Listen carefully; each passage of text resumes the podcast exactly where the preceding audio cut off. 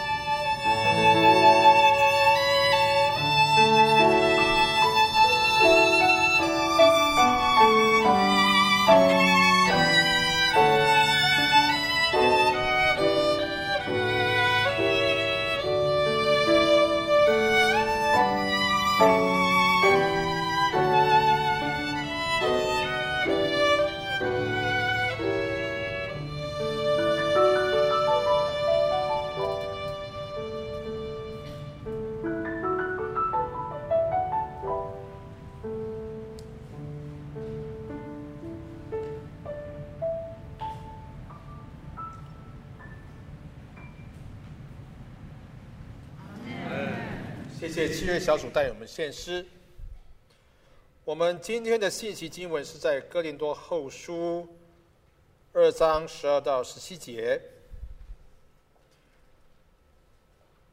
各位，请听神的话。我从前为基督的福音到了特罗亚，主也给我开了门。那时因为没有遇见兄弟提多。我心里不安，便辞别那里的人，往马其顿去了。感谢神，常率领我们在基督里夸胜，并借着我们在各处显扬那因认识基督而有的香气。因为我们在神面前，无论在得救的人身上，或灭亡的人身上，都有基督馨香之气，在这等人就做的死的香气，叫他死；在那等人就做的活的香气，叫他活。这是谁能当得起呢？我们不像那许多人为利混乱神的道，乃是由于诚实，由于神，在神面前凭着基督讲道。今天在我们当中证道的是士冠牧师，证断的证道的题目是在基督里夸胜。我们把时间交给士冠牧师。亲爱的弟兄姐妹、福音朋友们，平安。在基督里夸胜。我们今天的讲题，以及我们今天的讲到的经文，都触及了胜利这个主题。那我想，我们昨天晚上正在经历一个大家都在关注的胜利。也也许有人欢喜，有人愁，但那就是一个胜利。但是今天，当我们读保罗在哥林多后书的第二章，讲到。感谢神常率领我们在基督里夸胜的胜利，是什么胜利呢？各位，我这里截了一个图，这个图其实是一篇文章，台湾算是蛮著名的一位文化人，他也是一位经济学家。高希均先生，他在最近的这一期二零二四年一月份的《远见》杂志上面写了一篇文章。Victory 是台湾选民唯一的选择，献给新总统的政策蓝图。他写了一篇这样的文章。Victory，那其实这是他二零零七年他出版过的一本书。那是他这次大选期间又触触啊触动他，他就再重新有一点的琢磨，把一些重点再写成这一篇的文章。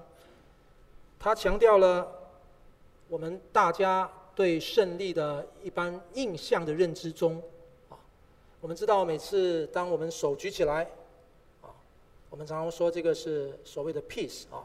背后里面其实是 victory，他特别描述到，在呃这个二战期间啊，呃这个丘吉尔面对这个德军的时候攻击的时候，丘吉尔首相他就是以这样的一个手势啊，来表达终必战胜纳粹啊。当时德军在猛烈的轰炸伦敦啊，危险的时刻。嗯，呀，那高希君先生他用这个 victory 啊，他其实有他的一个表达方式。他就拿这个七个字母啊，V I C T O R Y 啊，来表达他要讲、他要强调的胜利。他的 V 代表愿景 vision 啊，然后他的 I 代表 integrity 啊，代表诚信啊，或者是正直。他的 C 代表 commitment 啊，承诺，它的 T 代表 talent 啊，就是人才，然后它的 O 代表 openness 啊，就是开放，它的 R 代表 reconciliation 啊，代表和解，然后它的 Y 是 youth 啊，就是年轻的世代。当然，他文章当中很多的琢磨，他用这七个字母啊，形成一个 V 字哈，胜利台湾，来自。实践啊，要我想高希均先生作为一个文化人啊，常年在台湾，他是天下文化事业的这个创办人，也是董事长啊。嗯，这么多年的文字文化耕耘，他当然对台湾有他既定的一个担当哈想法，有他珍贵之处。也许他也感受到这个大选美美美美的大选里边所带来的这种的氛围，都蛮负面的。呀，作为一个文化人，他的关怀是不是可以从某个角度，我们有点有点借镜或者呼应？我要说的是，亲爱的弟兄姐妹，什么叫做胜利？其实，呃，我想我们每一个人哈，在我们的人生中间，我们都不可避免的会经历胜败、得失。它几乎就是我们人生的必然，呃，似乎也应该就是我们的常态。不管我喜不喜欢，不管你愿不愿意，胜败、输赢的得失，好像我们总是要经历这些。如果我们要再追根究底的来问的话，难道我们人的一生一定要经历这些吗？可不可以不要有这种胜败、呃得失的这种经历呢？有些人对这个胜败的这个体会是很负面的。其实，如果你在一个呃运动的里边谈到输赢的时候，那显然是蛮自然的事情。虽然我们运动里边也不希望输啊。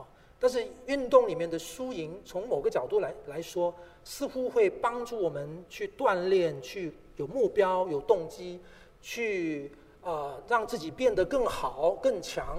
似乎在运动场上的输赢，输赢是正面的概念。但是如果你镜头一转，你来到一个很残酷的战争的里边，这个时候的胜败，给我们的感觉是非常负面的。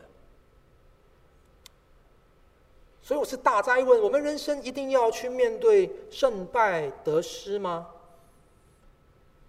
是的，如果你看我们圣经救恩历史的整个发展，我们逃不掉。圣经里边有非常非常多的时候，表达神人关系，表达人与人之间，表达人跟自己之间，表达人跟这个世界之间，也往往会用这种竞争、战争。竞赛啊，得失的这种角度去描绘，没错，我们从创世纪就可以看到，罪进入了世界以后，讲到胜利的时候，它背后是一个主权的概念，是一个掌握的概念，是一个受制的概念。所以，当胜利是可以被体现的时候，表示说你握有一定的权力、权柄、掌控权。当你失掉了这个权柄、权力跟掌控的时候，那你就是输的那一方，你是败的那一方。在这样的前提底下，我们要一起来思考一件事情：到底什么是胜利？保罗在哥林多后书这边讲到的夸胜，又是什么一回事情呢？你发觉，当我们只单单读第十四节，我们很喜欢这一句。在基督里夸胜，但是如果我们没有那个脉络的话，我们非常可能断章取义。我们直接用我们今天一般周遭世俗所理解的胜利，直接读进那个经文里头。所以为此呢，今天我想我要用一些时间，要来跟大家思考第二章以及它的脉络。其实弟兄姐妹，哥林多后书。并不见得好读。相较我们在读哥林多前书的时候，我们感觉哥林多前书比较有画面感，因为他讲的东西啊，那些事件啊，好像对我们来说比较能够体会，比较能够去想象。但是在哥林多后书里边有好多的论述，而且论述的那个表达当中，字我们都读得懂了，但是感觉他要说什么没有把握。原因是因为在哥林多后书里头，它有很多的背景不是直接表达在它的经文上面，所以我们需要透过一些的呃圣经的学者们给我们梳理，帮助我们做经文的对参，以及做一些历史的考据。事实上，一直到今天，哥林多后书的圣经学者对于整个哥林多后书有很多的地方不见得完全一致。相同之处当然是哥林多后书有别于哥林多前书的地方，是哥林多后书很多个人的部分。我们知道哥林多后书是保罗在为自己使徒身份的辩护，意思就是哥林多教会有好多的弟兄姊妹，或许也许是少部分，甚至搞不好是一个相当有影响力的个人，对保罗使徒身份的质疑。而哥林多后书里面，我们也看到他要处理的问题，要去带出教导甚至纠正的那个对象呢，除了是可能质疑保罗身份的那一个情况，比较是就这种关系层面不顺服一个所谓的属灵的领袖的这种情况之外，可能是另外一个部分是他们道德上面出的问题，就是哥林多前书第五章第六章那边提到。有人娶继母为妻，有人公开嫖妓，他们甚至就是告到教外的法庭的这些纪律性跟品德有关的问题，而保罗要去处理这个问题。好，弟兄姊妹，这个问题的复杂是怎么样来的呢？首先，我这里可能要跟大家啊、做一点点的啊、这个说明。主后五十一年到五十二年。这是很多的历史学家大概都有共识的，是保罗建立哥林多教会的年份。五十一、五十二年，当保罗在这里建立完这个教会之后呢，这记载在《使徒行传》第十八章。然后呢，他就回到安提阿去，就结束了他第二次的啊、呃、旅行步道。而在第三次旅行步道，保罗出发，保罗去到了以弗所。我们知道他在以弗所待了三年的时间，他在那里逗留三年的期间，就发生了哥林多后书这边的故事。什么意思呢？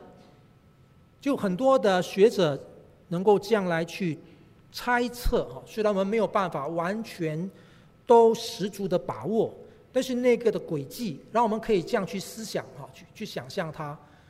当保罗在以弗所牧会那三年的期间里边，他听闻哥林多教会发生的一些状况，那些状况也就是哥林多前书里面所提到的那些内容，里边非常多的这个不堪的事情、犯罪的事情，里边纷争结党的事情，保罗非常的忧心，非常的伤心。所以呢，有人把这个哥林多教会的情况透过信件带到以弗所的保罗。所以保罗在以弗所写下了哥林多前书，就是今天你跟我所可以看到的部分。那封信出去以后呢，似乎效果不见得很好。所以呢，中间就有解经家猜测，那三年期间，保罗曾经离开以弗所，短暂的去探访哥林多。这个事件没有很明确记载在以弗所啊使徒行传里头，我们是推测出来。他短暂的去探访，但是这一次的探访呢，显然不好，尴尬，张力处处，以至于保罗内心里边很多的忧愁，哥林多教会也很多的忧愁。保罗去要去对付，要去教导，要去带出纪律，纪律的内容，教导的内容，很可能应该是包含了。当中有人质疑保罗的身份，当中有人谬讲福音，有假师傅出现在哥林多前书里边，有人不信耶稣基督复活等等的事情，当然还有道德性的问题。所以那一次短暂的探访，然后保罗回到了以弗所。过后呢，事情好像有稍微转圜的余地，保罗有推派了提多去哥林多。教会再次看那个情况如何？各位，这是在我们今天的经文里边，你看到下面第十二节那边讲到的。我从前为基督的福音到了特罗亚，主也给我开了门。那时因为没有遇见兄弟提多，我心里不安，便辞别那里的人往马其顿去了。弟兄姊妹，这里讲到保罗，他本来在他第三次旅行布道的时候。呃，他要去特罗亚的这个部分，却因为心里挂着哥林多的教会，他一直想要希望能够得到从提多带回来的讯息，所以即便特罗亚有开了福音的门让他去服侍，他都不想，他就改变他的行程，他就去到了马其顿，希望在那边可以早一点遇见从哥林多去到马其顿的提多。所以呢，哥林多教会的人对保罗质疑，也跟这样的一个情况有关，就是认为保罗他出尔反尔，他曾经表达过他可能要探访，有可能日期大概也计划说明了，结果他改变计划。因此，对保罗不管在教导上，在他的为人上，在他可能待人处事或者他的计划的变动上，就对他质疑，认为他不是真的使徒，或者是否定他使徒的身份。各位，我把它讲回我们今天的话来说，到底保罗遇到什么状况？这里，到底哥林多前书第一章、第二章前面所讲到的患难中安慰，这里所讲到的忧愁，这在讲什么？讲的最白的一句话，其实这里讲的就是一个关系的紧张。就像今天，在我们当中有好些的人在质疑陈世冠牧师：“你是真的牧师吗？你来自马来西亚，我哪里知道你是不是真的牧师？”说真的，我还真的没有把我的牧师证给沈正牧师看过，给给长老看过。他们不知道什么原因，不懂是不是因为。不好意思，也没有跟要要跟我要。那我怎么知道你是真的牧师呢？你没有在台北新友堂这边案例，你在新加坡念神学院，你的家乡教会，我们也不知道你家乡教会是什么样的教会，所以就开始对陈世冠牧师很质疑，不管是直面的或者私下的，乃至于在会众中间传开的，那我怎么办呢？那我要去面对这个问题了。等于说，当保罗意识到有教会哥林多弟兄姐妹质疑他的时候，当使徒身份被质疑，连带的当然包含他的教导也被质疑，也被推翻，也被扭曲，也被所谓的改正，这是大事。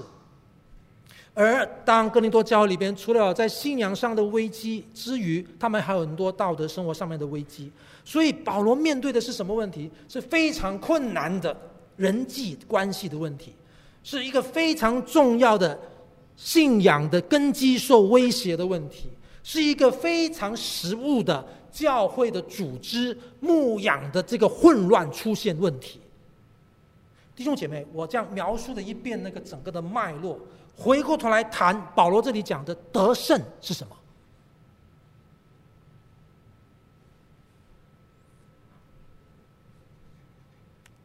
第一节，我自己定了主意，再到你们那里去，必须大家没有忧愁。各位请注意，保罗说：“我自己定了主意，再到你们那里去。”他说“再到”的意思，就表示他曾经去过一次。除了建立教会之后呢，他中间曾经去过一次。所以这次他说他要再去。我希望我这次去的时候，大家没有忧愁。意思就是说，上次去很多忧愁，张力处处。第二节，倘若我叫你们忧愁，除了我叫那忧愁的人以外，谁能叫我快乐呢？除了我叫那忧愁的人，我叫那忧愁的人，其实就是要被对付的人，要被教导的人，要被纪律的人。所以很难呐，亲爱的弟兄姊妹，在教会里边牧会，我身为一个牧师，其实最难的不是什么行政的事情，最难不是我们又要搬家。当然，这是也难。最难的是关系。我们跟神的关系，我们跟彼此之间的关系，我们跟自己的关系，这是最难的。但是你发现保罗他怎么处理这个问题呢？他遇到有人不信任他、毁谤他，他遇到那些生命行为有瑕疵的人，而且还一意孤行的。他要怎么处理呢？第三节，我曾把这事写给你们，恐怕我到的时候，应该叫我快乐的那些人，反倒叫我忧愁。我也深信你们众人都以为以我的快乐为自己的快乐。我曾把这事写给你们。这里有一个背景，就是在那中间的阶段里边，在哥林多前书跟哥林多后书的中间，可能保罗有另外写过一封信，比较短的信。那封信可能措辞也非常的严苛。但是那封信很可能遗失了，解经家一直在尝试去揣摩。那有人就说，那封信说不定就是哥林多后书的第十到第十十第十三章，他并没有遗失，因为哥林多前书一到第九章呢，在那个论述上、语气上呢，相对比较虽然也严厉，但是相对比较是针对那个事件的描述跟那个牧养的心情比较多。但是到第十十十章以后呢，保罗的那个画风突然间变得比较锐利，而且一直不断针对他使徒的身份那边很斩钉截铁的做辩护。不管如何，我要说的是，那整个的 scenario，那个的那幅的场景，那个光景是非常不愉快的。所以难怪会我去，你们忧愁，我也忧愁。要处理这种事情挺难的，不是吗？所以我真巴望我去，不会用忧愁的心去，你们也不会因为我的到来而忧愁。第四节，我先前心里难过痛苦，多多的流泪，写信给你们，不是要叫你们忧愁，乃是叫你们知道我格外的爱你们。各位，请你注意，当保罗面对这种问题的时候，他的胜利是什么？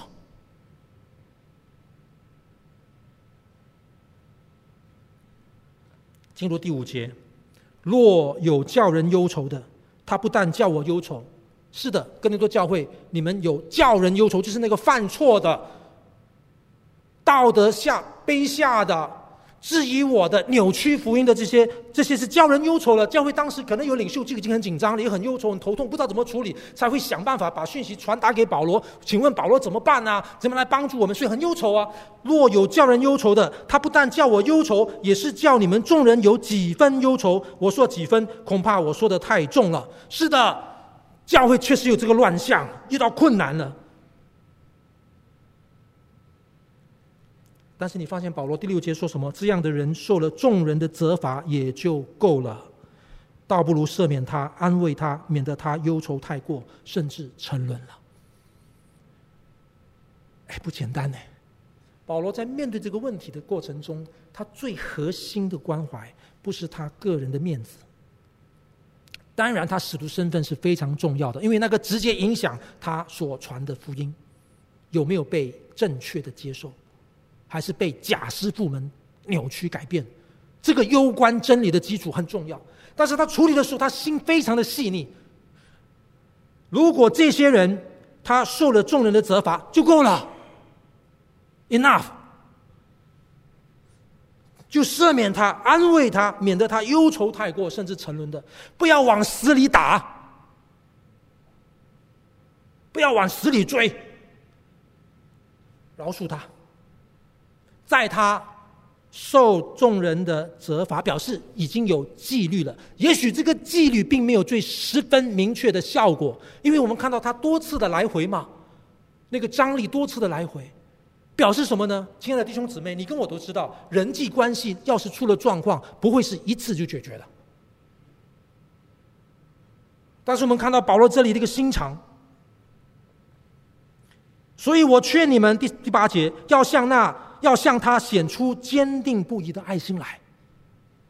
为此，我先前也写信给你们，要试验你们，看你们凡事顺从不顺从。在纪律的部分，确实是要有的，因为那个跟生命的圣洁有关，因为那个跟真理的纯正有关。纪律还是要有的，但是要显出坚定不移的爱心来。你们赦免谁，我也赦免谁，不要纠结。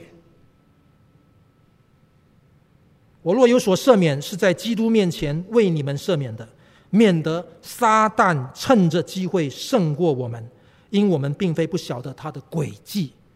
第十一节，亲爱的弟兄姊妹，保罗非常清楚知道，教会里边最大的困难，我再说一次，不是钱，不是物资，不是我们要准备再搬家一次。再搬家一次困难不困难？我觉得是困难。当然，我没有否定他。弟兄姐妹，现在我们教会要准备搬家了。我们牧师传道常常聚在一起，都为这个事情要祷告。我们很多的讨论，我们长老们很关心。关心什么呢？关心搬家过后，我们有很多的弟兄姐妹很不满意那个乔治山庄，很不满意那个六张犁捷运站，不习惯啊，就不不不不来做礼拜喽。那我全部通通去线上看看看我们的崇拜。我们怕不怕？怕啊！我们觉得这是困难吗？是困难啊！从食物的角度来讲，对我们当中有些长辈呢，可能你你舟车劳，你可能从远很很远的地方来，这个地方已经相对已经难了，那个地方可能更难了，增添更大的困难给大家，是不是困难？都是困难，弟兄姐妹，没错。在教会中，在弟兄姐妹肢体的生活中，我们可以有很多的困难，但最大的困难，撒旦趁机胜过我们。注意那个“胜”字。弟兄姐妹，最大的困难其实是关系的。最大的困难是一个生命的展现的部分。我们跟神之间，我们跟人之间。对保罗来讲，他从第一章讲到这里的时候，这整部的那个背景的描述，你看到他这边讲胜利的那个背后在讲什么？讲的是这种关系的部分。他被人家怀疑，他被人家质疑，乃至于教导也被别人家扭曲，乃至于。根本的漠视的福音真理里边的纯正性，以及里边所带出的生命的特质没有了，跟世界都一样了，居然还可以去娶外面的继母，娶继母为妻，跟外面去嫖妓，等等的问题。在这样的问题当中，保罗说要有坚定的爱心，所以才会讲到下面，感谢神常率领我们在基督里夸胜，弟兄姐妹。夸胜这个字重要不重要？重要。但是比夸胜更重要的字是在基督里。你把在基督里拿掉，那个夸胜很可能变质。如果把在基督里拿掉，我陈士贯对于有人怀疑我的时候，我觉得我那个胜利是一定变质的。我可能只为了争一口气，我可能只为了要争一个利益。我的拿捏，我的判断，我的决策，我的行动，就很可能会错误。所以在基督里是关键字。感谢神常率领我们在基督里夸胜，并且借着我们在各处显扬那因认识基督而有的香气。弟兄姐妹，第十四节也是我们大家很喜欢的这一节。但是其实，我们喜欢它的夸胜，因为非常的亮，非常的 bright。我们喜欢那个香气，因为非常的优美。但是你再往第十五节读下去，你又又搞糊涂了，又不懂了，为什么呢？十五节说：“因为我们在神面前，无论在得救的人身上或灭亡的人身上，都有基督馨香之气。”哎，在讲什么？各位，在得救的人身上有香气，这个好懂吧？这个容易明白，在得救的人身上有基督的香气。但是呢，在灭亡的人身上都有基督的香气。灭亡的人怎么有香气啊？我那鼻子烟都来不及呢，发臭的呢。各位，原来这里保罗又来到一个保罗的习惯哈，他常常在他的论述当中，他会直接用当时的这个西罗世界里边许许多多老百姓生活的常态场景，去描述一些真理。没错，这里他在借用一个罗马帝国当时的军队，他们战胜之后呢，那个将军带领他的那些的这些的将领们啊，就跟着他列队凯旋而归。那有些的资料告诉我们是将军走在前面啊，然后将领跟着，然后后面呢就会有这个的士兵们，然后就会有战利品，最后呢是俘虏。那有一些的历史资料告诉我们，一些俘虏是走在前面的哈，俘虏或者是战利品在前面，后面才最后出现将军。但是重点不在这哈，历史资料可能有不同的参照，或者他真的还说不定有两种做法。但是有一个东西是大家都共识的：当这个凯旋队伍回来的时候，他们列队进这个回回归荣归的时候，这个呃迎接的这些的这些的会众们，两旁的这些夹道欢迎的这些的会众，他们就会向这个。凯旋而归的这个列队的这个列队的所有的成员过程中，就会撒那个香粉，撒那个香粉。我们我们今天，如果你看那个这个罗马一些的电影啊，或者说现在连那个印度啊，你看到印度们他们一些宗教节日里边，他们就撒很多那个七彩的粉，那个香粉，类似这样，香气在表。保罗用那样的一个的图画去描述。在基督里的夸胜，你知道那个香粉撒出去的时候呢，他对那个将军，他对那些的将领士兵们来说，那个香粉撒出来啊，那个是什么？那个是荣耀，那个是他的一个一个的表征，胜利的表征。当时因为在那个列队的当中，那个粉撒出来呢，它基本上也会撒到那些俘虏。这个香粉对俘虏是什么意思啊？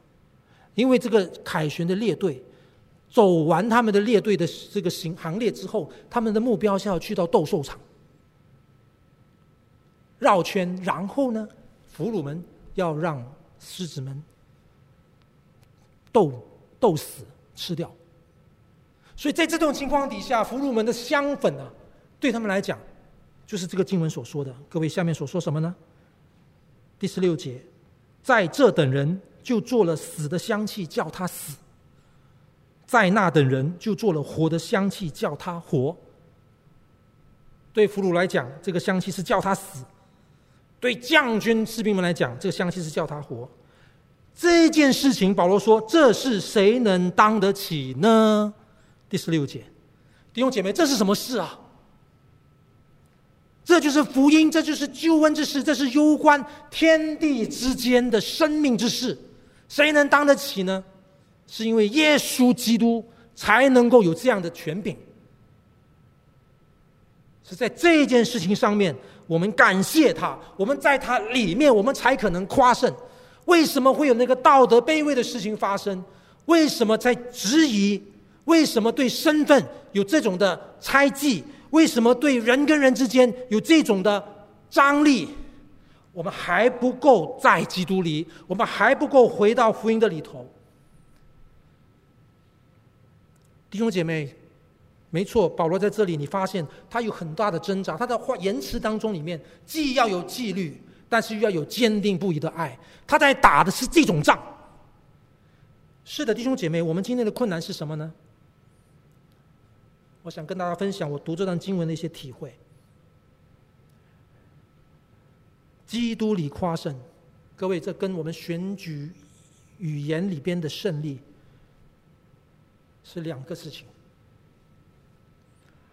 这个胜利不是一帆风顺的。当保罗在这里写下“感谢神常率领我们在基督里夸胜”，他写下这句话的时候，他其实挺痛苦的。他仍然还是面对许多的艰难。事实告诉我们，《哥林多后书》写到第十章、十一章、十二章那边，告诉我们什么呢？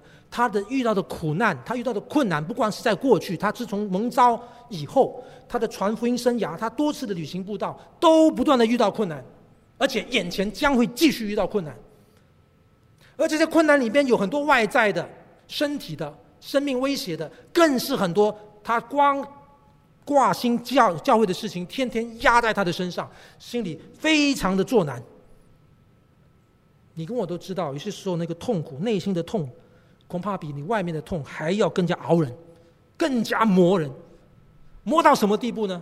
是的，你们哥林多教会有人质疑我使徒的身份，认为我是其貌不扬，认为我是出尔反尔，一下说要去看你们，一下没去看你们。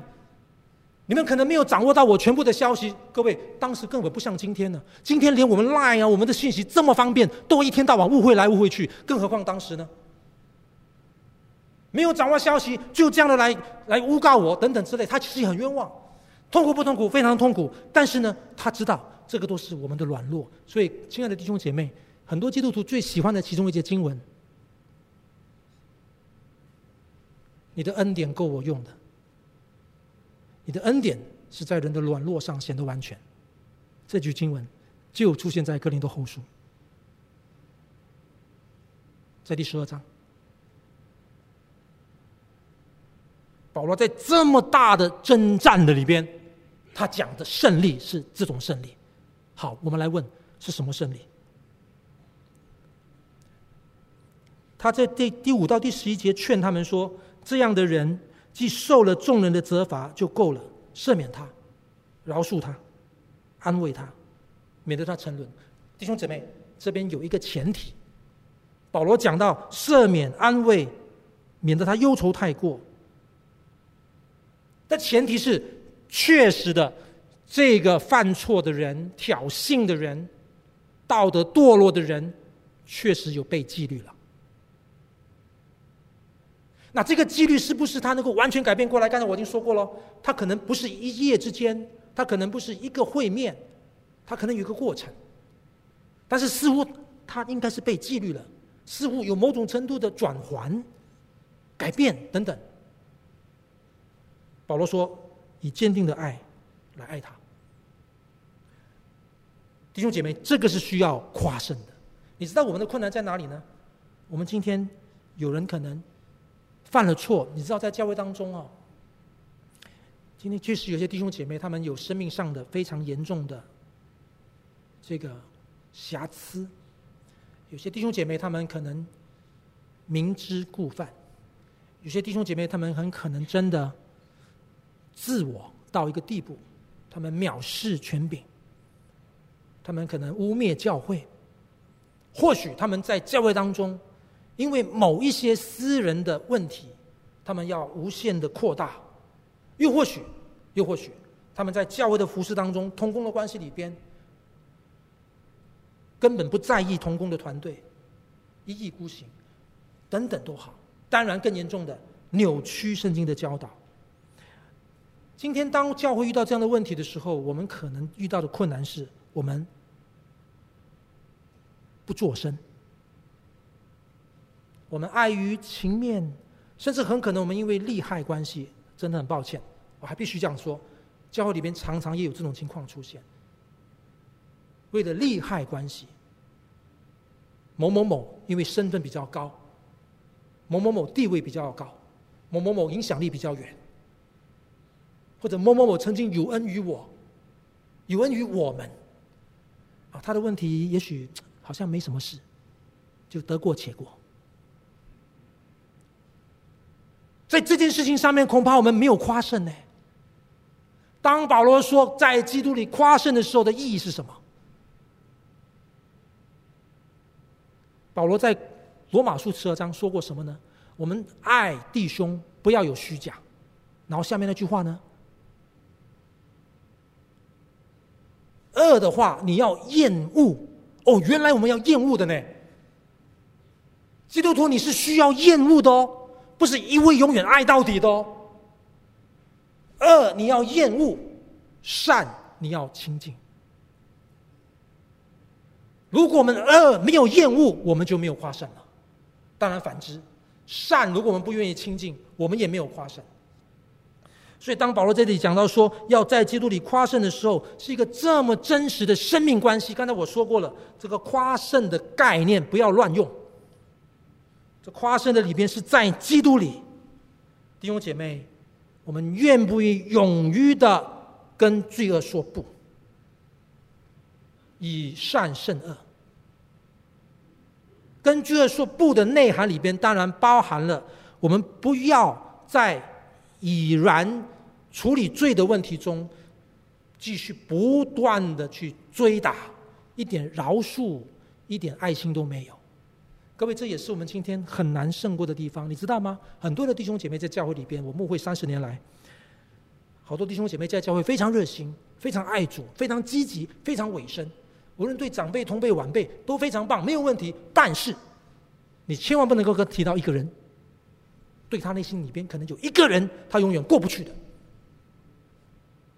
他可以讲爱滔滔不绝，他可以教导饶恕非常详细。但是当他面对他心目中那一位的时候，他过不去。各位，饶恕超难学的。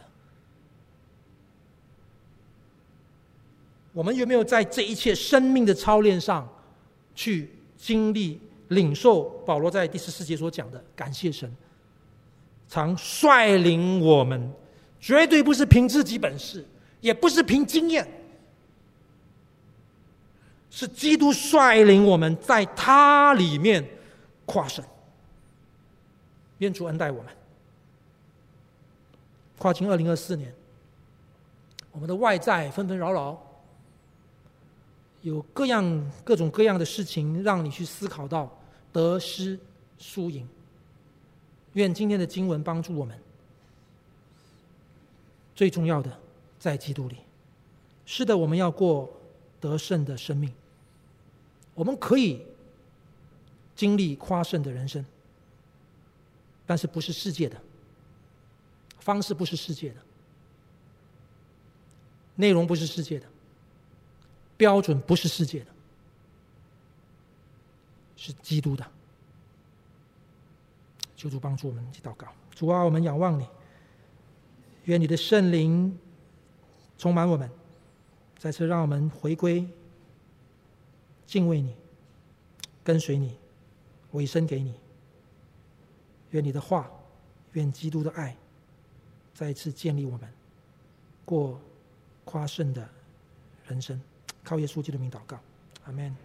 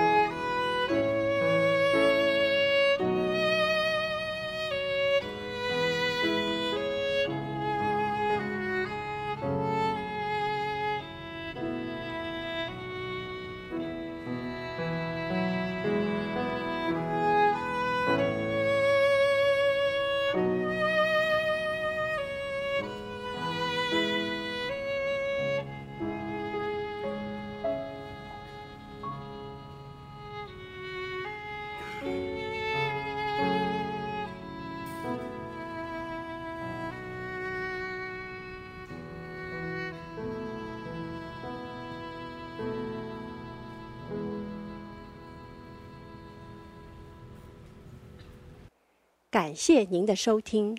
若需进一步详细资讯，请上本堂网站：www 点 hfpchurch 点 org 点 tw。本堂地址：台北市罗斯福路三段两百六十九巷五号。谢谢。